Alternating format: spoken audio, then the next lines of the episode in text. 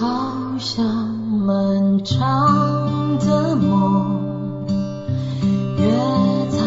时光海洋，咫尺天涯相思长，人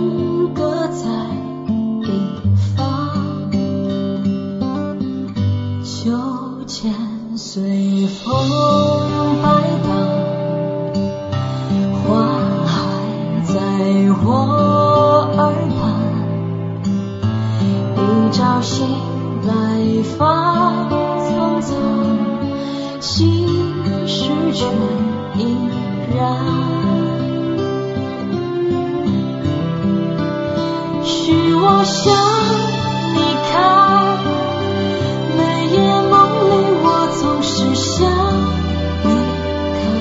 大家好，欢迎收听最新一期《跑题不跑调》，这是我另外录的一期天前导语，而且你们能听出来我已经感冒了，所以只要忍一下，这个鼻音就会消失。这个话剧整个一期录的比较长，所以也拆分成了上下期。呃，令人感兴趣的是，几期节目在平台上发布之后，就目前来说，呃，收听率最高的不是赶热点的那期聊老炮儿的上，也不是话题当中比较抓住时事的聊猴子，居然是那期我们相对来说比较散乱的想到哪儿说到哪儿的这期话剧。呃，我也不知道为什么，是不是因为这期节目本身在节目上的内容相对比较稀缺？嗯，反正不管怎么样，欢迎大家继续收听下面这一部分。之前聊到的内容是关于听众，如果说对话剧有一定的敬畏，或者说有一定的不熟悉，那么他会以什么样的方式切入这样的话题啊啊，就是这样接上了吧？因为过于熟悉，所以陌生的感觉，就是老听人提，老听人提，他他他的世界可能觉得话剧就这么一些东西，加上一些外国戏，他其实并不知道，可能在这几十年里面有一些不能说经典嘛，就是说呃，在表现时代和表现人物上，已经具有他自己的一些价值，而也在反复排，包括一些中国版的一些外国戏。对呃，这些东西其实实际上你比如说，你如果看仁义当年排的那版《哈美特》，就是可能是最近最新一版的，可能是应该是王斑主演的那一版吧，不就是那个不停换人演那个是日本导演的那个哦，对，王斑，不是那个。哦然后你要是看现在的那最新一版的，像这个卷福的这一版《哈美特》，那完全是两个概念，就是就是故事的主线还是那个样子，但是整体的表现方式还有演员的，包括舞美，那完全是两个概念。呃，这个也是一个舞台文本和现场很有趣的一个关系，就是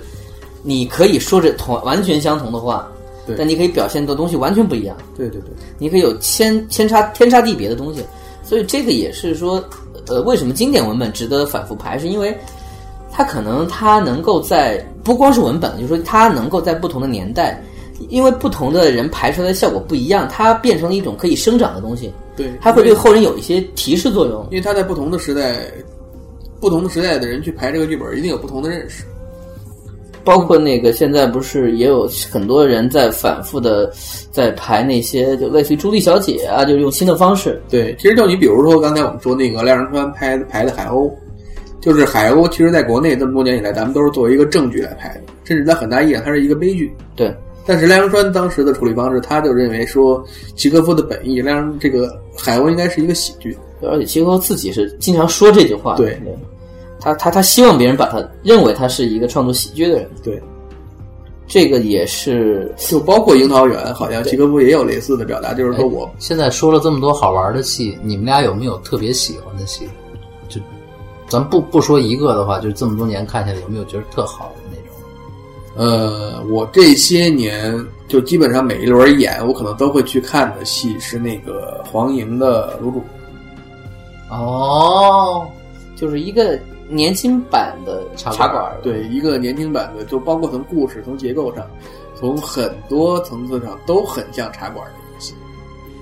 这也是说，我觉得这也真的只能在北京，就是受过熏陶的一个环境下，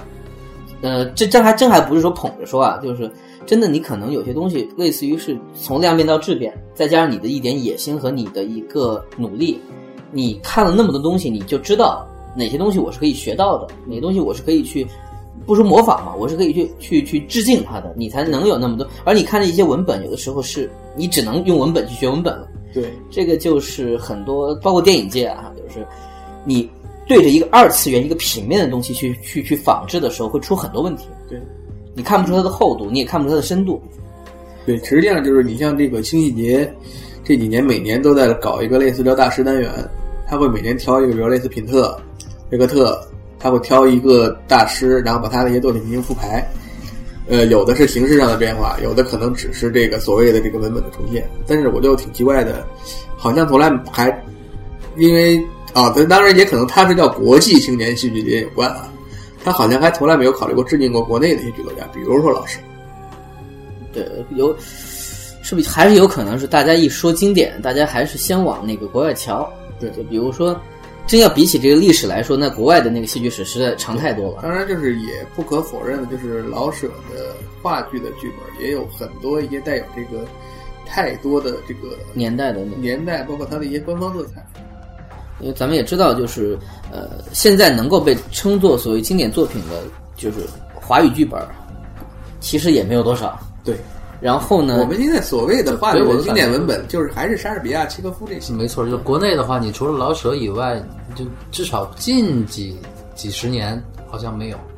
而且国外的戏剧史，它一个因为它一个长，再一个就是说，呃，有很多那种经典小说，其实也有他自己在国外的经典的一个表演版本或者说戏剧版本。呃，这个呢也是前仆后继，不一直有人在不停的去要去排。对。但咱们确实，你想文明戏嘛。其实这是一个，这是个舶来品。其实我就觉得有时候，如果他们那个，比如说用清细节这个平台或者其他的这个平台的话，当然可能这个实现比较难，实现有难度，因为咱们国家对这个公开场合的这个演出的审批可能比较困难。我们排一排，这个放下你的鞭子嘛，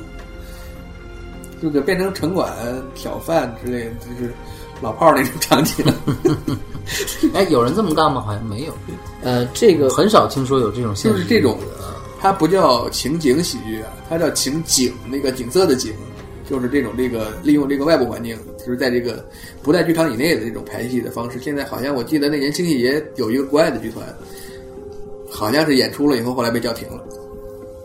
呃，因为我比如说我了解这个学生剧团呢，往往有的时候会排经典会比较的多，特别是前些年有有两个原因，一个原因是这样的剧本比较好找。对，二来他本身的原创的能力可能也不够。呃呃，原创能力不够，就是说，比如说选择上，还有一点是，有时候确实你排这种经典作品，你自己的那个，因为太远了，所以你反而没有那那种害怕的感觉。就是说，你反正怎么排你也没没见过。很很多学生他可能会排犀牛，一就是犀牛其实是一个在，呃是这样，呃赖声川的这个呃《暗恋桃花源》和孟京辉的《恋爱中的犀牛》这两个戏是高校话剧中。被学生们拿过来演的最多的两个戏，为什么呢？就是因为就我刚刚说的，很多时候是因为有现成的东西，也因为它的复制起来比较好复制。对，但是那个喜剧色彩。但是呢，接踵而来的就是什么呢？就很容易被比下去。对，就太容易。所以有时候也会有些剧团，特别是早年间，他真的就拍莎士比亚，就是我很努力排出来了，你还能说我什么不对吗？就是我真的把这事做成了。特别他们会寻找一些相对比较偏门的经典剧本。现在呢，很可能就，呃，比如说，呃，网络资讯发达了，你在网上找很多那个电子文本的一些一些经典剧本也能找到了。再加上，其实比包括现在，比如很多社团的学校支持力度变大了，你有钱去弄一点服装，弄一点所谓的这个背景，那么其实可以选择的面更大了，而不像以前那样，你真的可能只是说几个人穿着自己的衣服就上台了。那那样的话，确实你演先锋记舒服一点。你你你你真的说实话，你要演《哈姆雷特》第一幕，你让那个鬼 真的披床单出来，你都不一定能找到纯白的布。对，这个实际上其实也是一个认知上的局限性。就是我们现在，因为现在刚才咱们一直聊经经典文本，一说好像是这个莎士比亚、契诃夫，嗯，但是莎经典文本肯定是不只局限于莎士比亚、契诃夫。你包括一些这个现代当代的一些这个剧作家，你包括这个田纳西·威廉斯，对你包括阿瑟·米勒。就他们也有很多，实际上就是贴近咱们的这个时代更近一点。你包括布莱希特，对你不用在舞美上去做太多的这个东西的剧本，但是这些东西确实，你从大学社团来说，他接触可能相对还是比较少。嗯，对如果不是科班出身的，很可能很多作家，他如果只是局限在一个只是写剧本，像美国的，包括像比如说再小一点国家挪威的这样一些剧作家，可能很多人可能不知道。对，你如果剧作家跟作家相比较，他的这个受众面就更窄。而且说实话，剧本儿也不太会去出版，如果不是特别有名的话。对对那你怎么去得到这些剧本？不是在专业院团、院校，因为呃，专业院校有时候老师会翻，对或或者是交流的时候会有一些中文版本这样这样过来。而如果说你这这个确实我是印象很深刻的，呃，我可以说我当时我自己第一个独立排的戏是爱德华·阿尔比的那个《动物园的故事》。动物园的故事，动物园故事这个戏呢，我当时找到能找到唯一的那个文本是北外他们自己排过一版，而这一版他们已经把人物的那个名字啊，还有一些梗全都变掉了，本土化。本土化了。呃，也不是本土化，他当时我记得很特别清楚，他把两个主角，一个叫爱国者，一个叫飞毛腿。所以为了表示对这个这个文本的距离，我再次把这个两个人名字给改掉了。但是效果就是什么呢？就是说我并不知道原文本里面有什么东西了。但后来我我在这个图书馆真的翻了很久去借到这本书，我发现里面有很多确实难以表现。那个剧本里面有一段是一个人可能说了四五页纸，而这一段呢，剧本提示里面就写的很清楚，说这一段台词不要发音太清楚，因为那个人物表演的时候其实已经处于一个混乱的一个情绪上的东西对，所以可能在那个北外的那个版本当中，他就觉得这个很难演，他就把这段去掉了。到我这一个就再一次去二次改编的时候，我肯定也不知道，我就很可能演出的东西完全效果不一样了。这个，当我我个人并不觉得这一定是不对的。这个东西，你说实话，你在一个非常狭窄的视野里面，你有比没有好。但是我们觉得我们应该有一个，嗯、现在条件那么好，一个对外的一个渠道，就是能有更多交流，能有更多。因为有一个什么原因呢？我觉得还有一个很现实的原因，就是，呃，比如在我当年，我在我那样一个环境里面，你想去做一点这种好玩的这种跟那个创作有关的事儿，你那个时候叫拍 DV 啊，现在这个词儿已经不用了，现在叫拍微电影，对吧？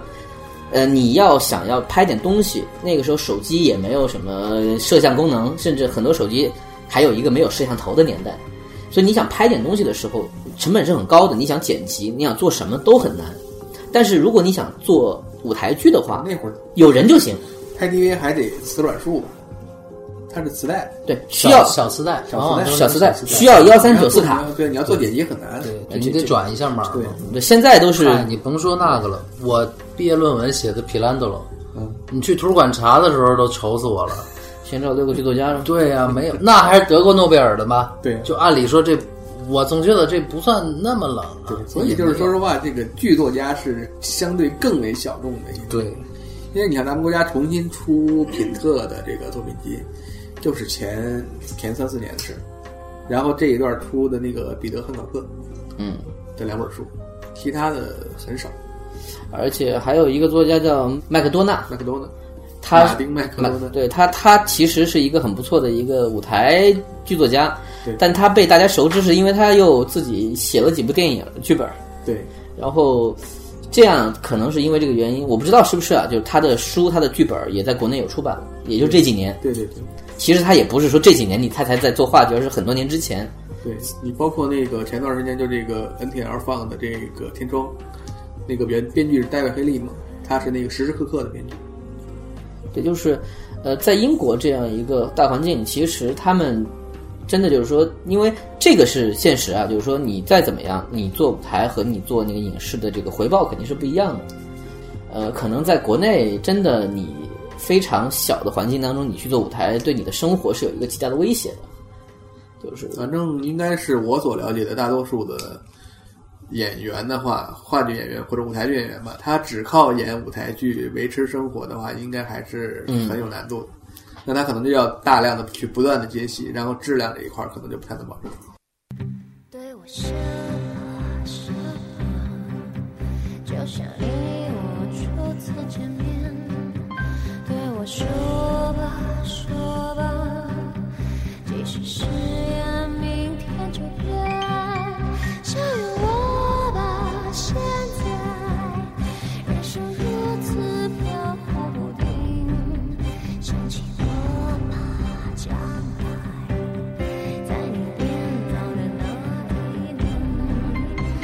you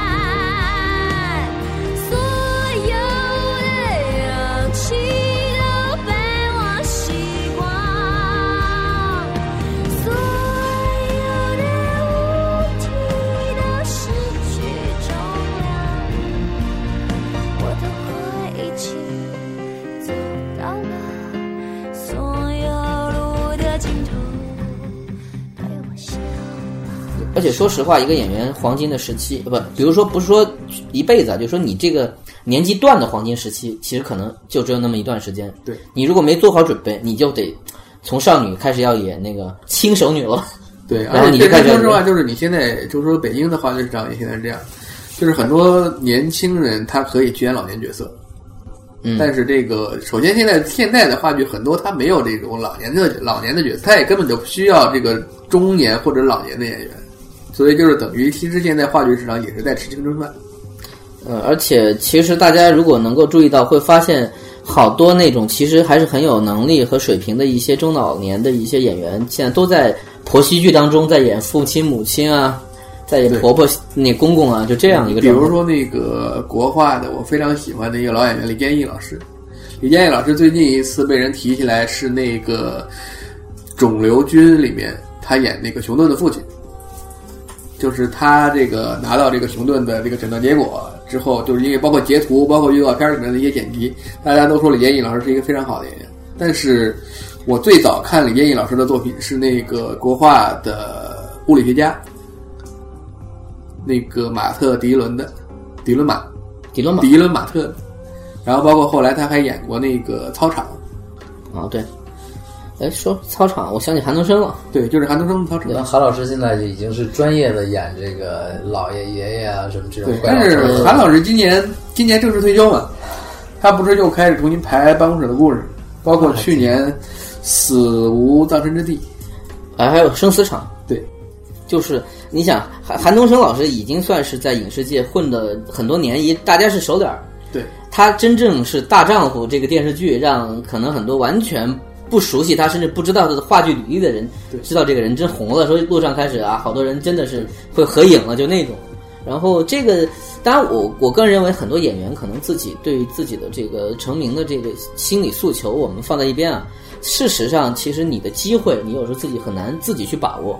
你说我是一直在演舞台剧，我是不是我让人多认识一点，我才能接到更好的这个戏？这个有时候很很难讲清楚。我我我如果真的很爱舞台，我一直在演舞台，会不会演着演着我，可能连连我自己的阵地阵，是不是可能连我自己的阵地也会慢慢也没有了？因为这个这个舞台这个确实也不大，虽然说实在，北京还是比很多地方都要大的。对，北京应该是最大。对，这个真的说实话，就是你一个剧场，一个小剧场几百人，一个大剧场上千人，也就这样，你演几十场，有多少人看过你的戏？也还是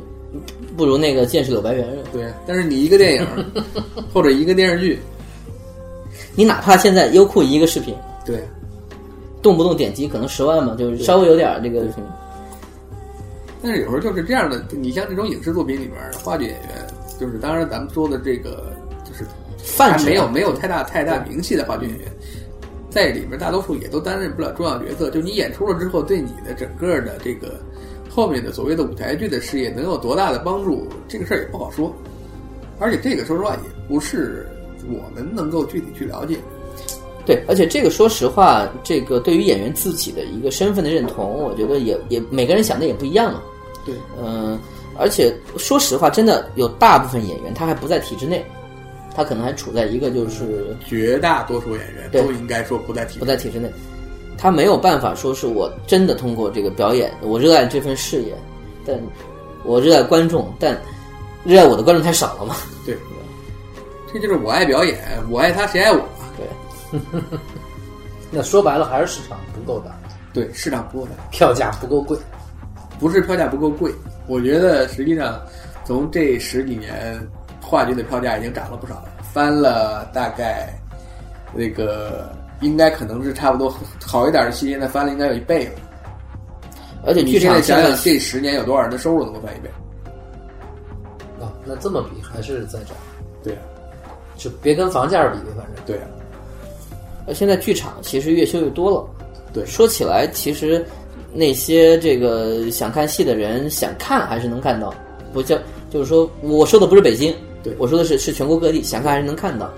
只是说可能在不同的地域啊，包括不同的环境之下，你有多大欲望去看，而且你对确实有时候你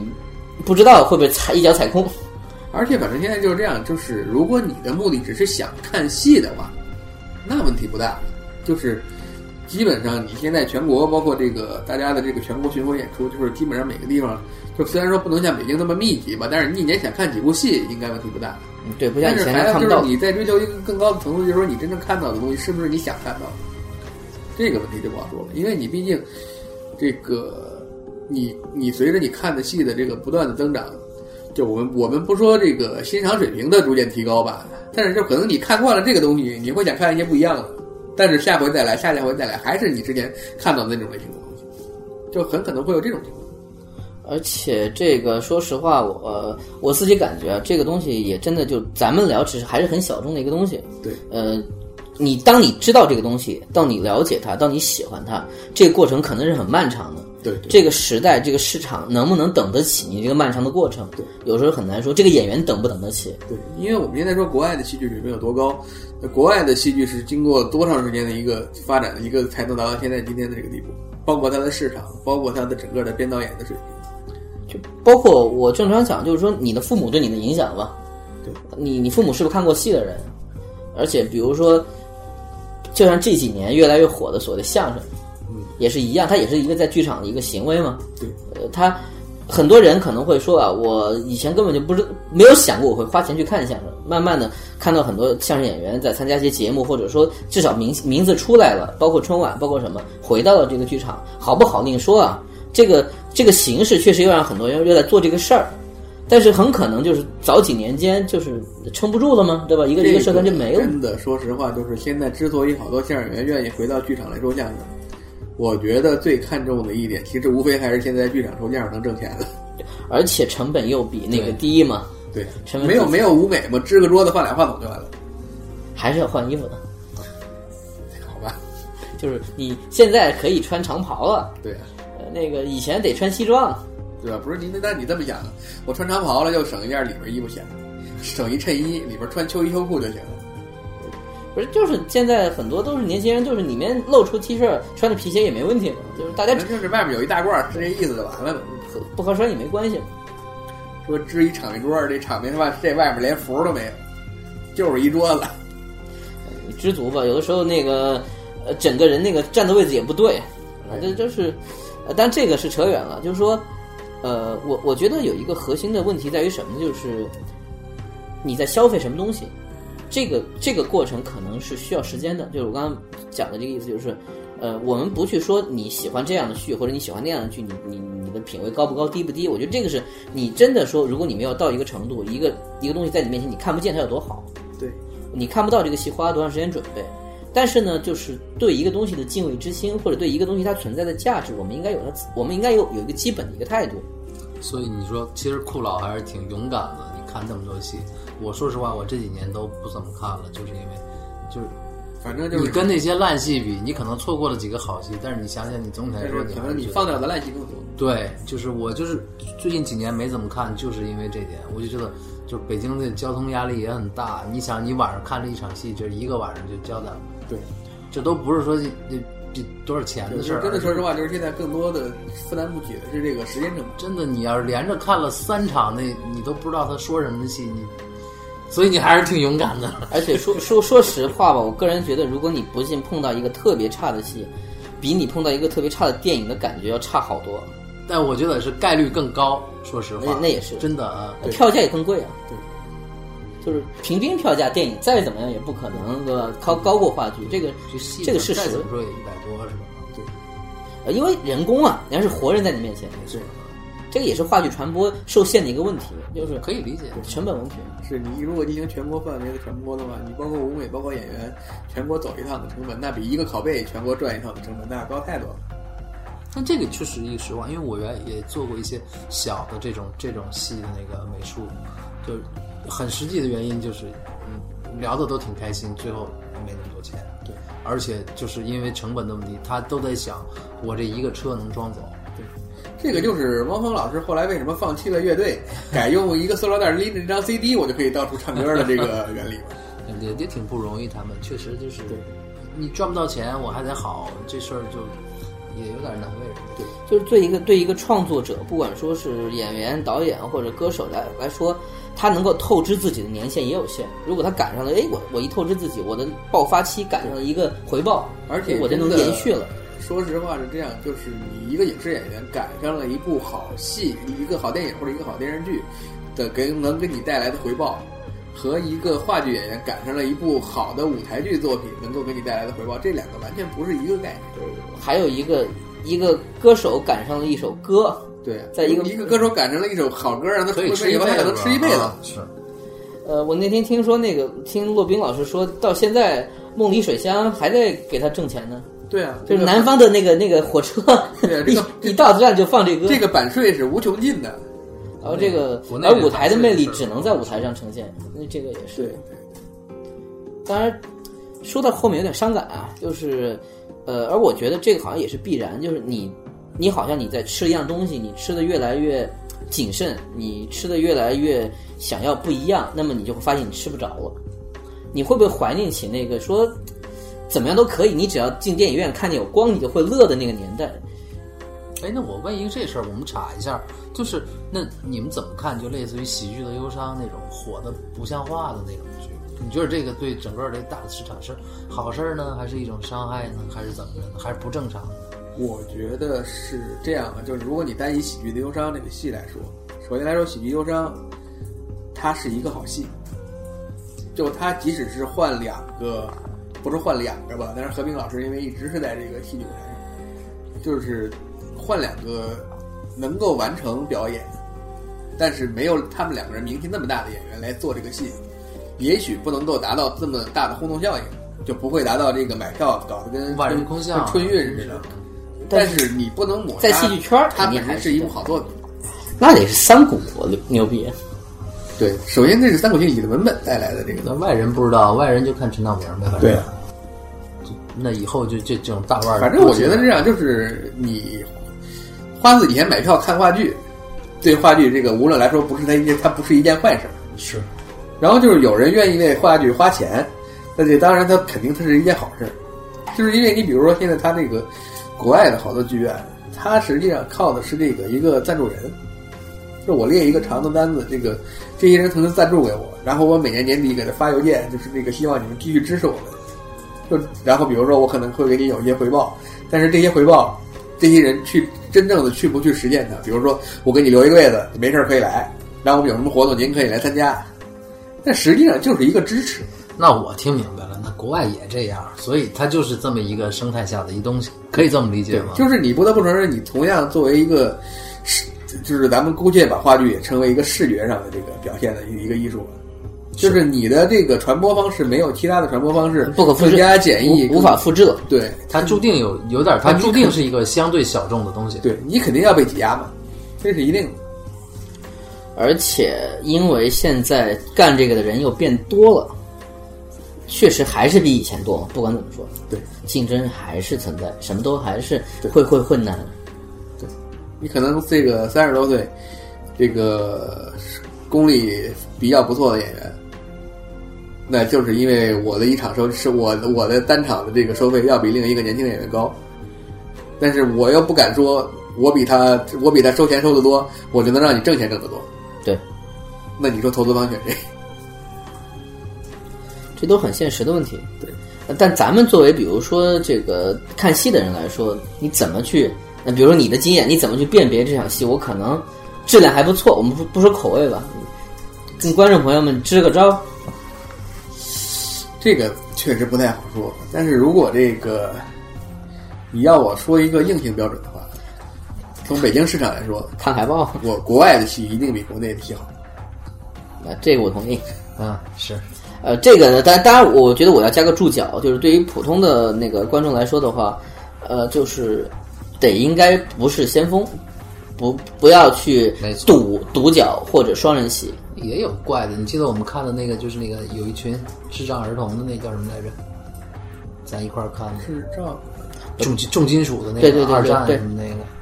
那其实也挺晦涩的，就也啊，德国的那个，但那个但那个戏，我觉得那个戏在表现上挺强的。就它很较劲，就是其实对普通观众也不友好。对，对，那那个我把它当做一个这个这个重金属演唱会，对对，你只能重金属诗朗诵。对，呃，但这个我觉得是是几率事件，就是说，呃，你在选同样选择戏上面，呃，我我是这么讲，就是同样是独角戏，同样是双人戏，你选择国外的可能比选择国内的，你能够看进去的几率要高。因为这个，我说这个，在北京来说，国外的戏大多数会比国内的戏好。首先它是这样，因为你国外的作品到国内来，首先它担负的成本，它经过的选择的水准，它跟国内的戏的上演的标准是不一样的。嗯，它一定是经过了一个更为严格的筛选，才能到中国市场来。对所以相对上来说，水平应该也会高一些。只不过说，我从我的感觉来说，就是很有可能，就人少的那些戏，就是因为它的成本较低，也才能来。也有可能所以这个戏呢，市场性或者说针对普通观众性不是很强，他们也敢来。那么人多一点的话，很有可能就能够面对大众的几率更高，就可能是经典文本，或者说至少在场面上热闹一些吧。对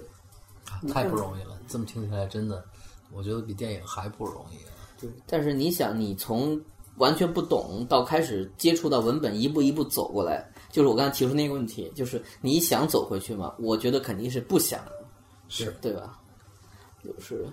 但聊你如果那你既然是聊话剧，那你肯定不满足于只看文本，对，这是一定的。聊这么多了，啊 我觉得这期节目时间也差不多了，而且呢，一聊又没有气口，所以这个好像又没放歌，但这这段话我可能也会删掉啊，因为我也有可能会找到气口，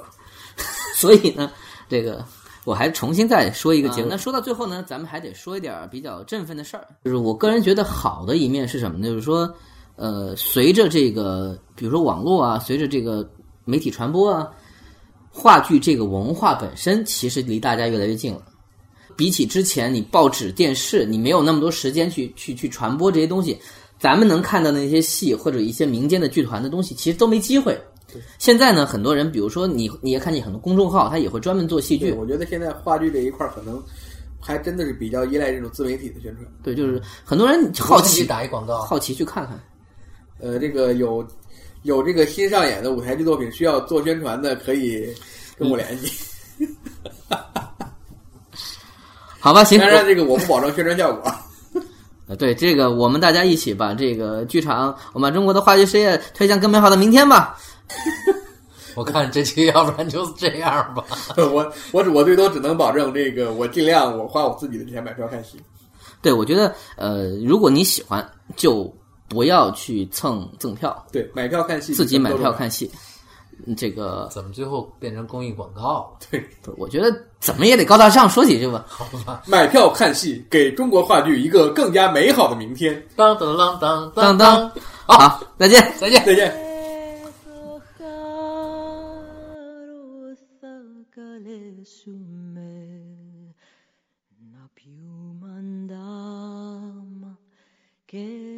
να τραγουδήσουμε μαζί.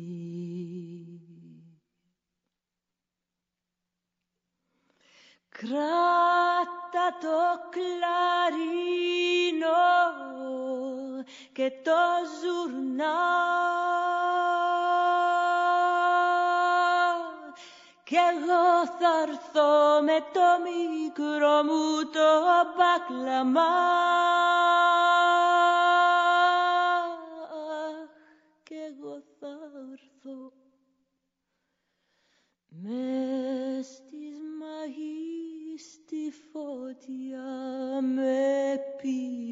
γάρε Πάμε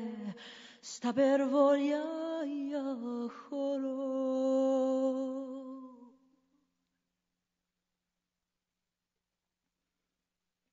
Στα περβόλια μες στους ανθισμένους κήπους αν σε πάρω χαρές στο κρασί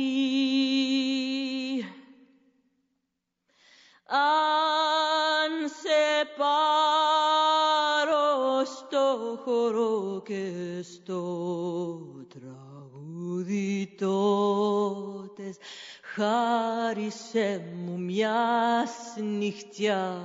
ζωή.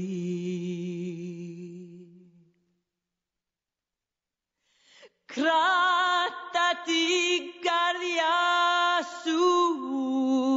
μάνα γλυκιά Κι εγώ είμαι ο γιος που γυρίσα για μια σου ματιά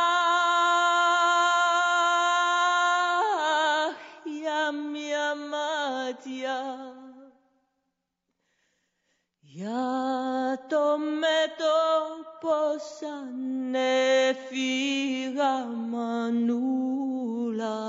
εσύ δεν ήρθες να με δεις. Ξενοδούλευες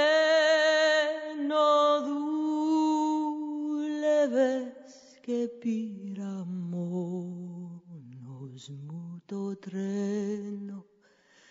που με πήρε πέρα τη ζωή.